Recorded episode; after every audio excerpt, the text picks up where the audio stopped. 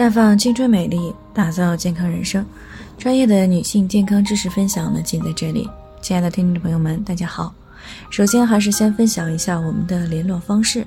大家可以在我们最常用的聊天软件当中搜索 PK 四零零零六零六五六八，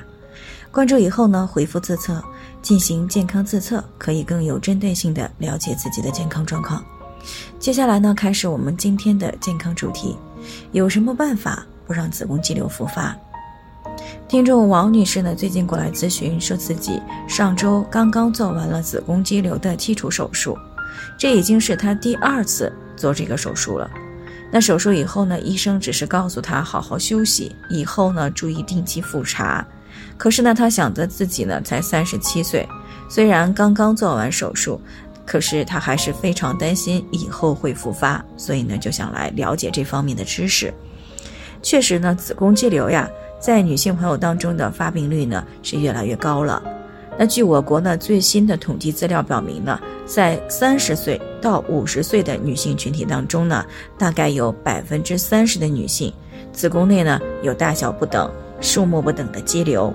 而且在临床上，由于肌瘤呢刚开始数目不多、体积不大，又没有明显的症状，那如果不进行 B 超检查呢，是很难发现的。所以呢，子宫肌瘤很多是在例行的体检，或者是子宫肌瘤比较大或比较多，已经出现了明显的不良的症状的时候才会被发现。但这并不意味着子宫肌瘤的前期是不需要干预的，因为子宫肌瘤如果不能够及时的发现，或者发现以后呢，没有及时的去进行干预，诱发子宫肌瘤产生和增大的原因也没有及时纠正。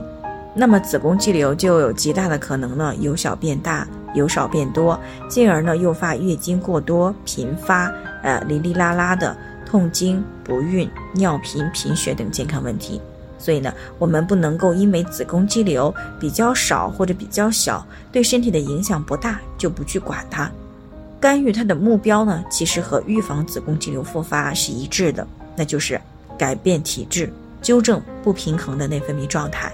这样呢，没有了滋养子宫肌瘤的温床，自然很难就再复发、再长大。在生活当中需要干预的话，主要有下面这几个方面。首先呢，饮食上要注意少吃高脂、高糖、高热量的食物，比如说像肥肉啊、甜面包、蛋糕、泡芙等等，这些食物呢，容易造成热量的超标。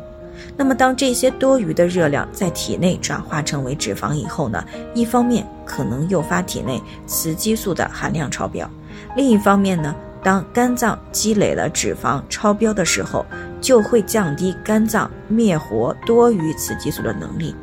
这样呢，就很容易使身体处于高雌激素的状态，从而诱发子宫肌瘤，或者是造成肌瘤的复发。其次呢，就是少吃热性的生冷的食物以及那些发物，因为这些食物呢会对子宫肌瘤造成影响。再者就是一定不要服用含有雌激素的药物以及食物，比如说蜂王浆、大豆异黄酮等等。再有呢，就是要养成运动和早睡的习惯，因为运动可以促进人体代谢，消耗多余的热量，防止脂肪超标。而早睡呢，可以避免人体的生物钟紊乱以后诱发内分泌的紊乱。另外，还有非常重要的一点，就是要保持平和的心理状态，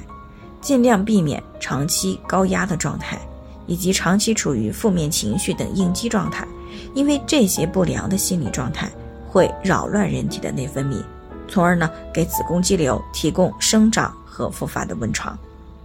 当然，条件允许的话呢，也可以使用一些促进人体微循环、平衡内分泌又不含激素的调养品，从而呢改善子宫肌瘤的体质。那做好了这些呢，体质就会得到改善，就大大的降低了子宫肌瘤的复发概率。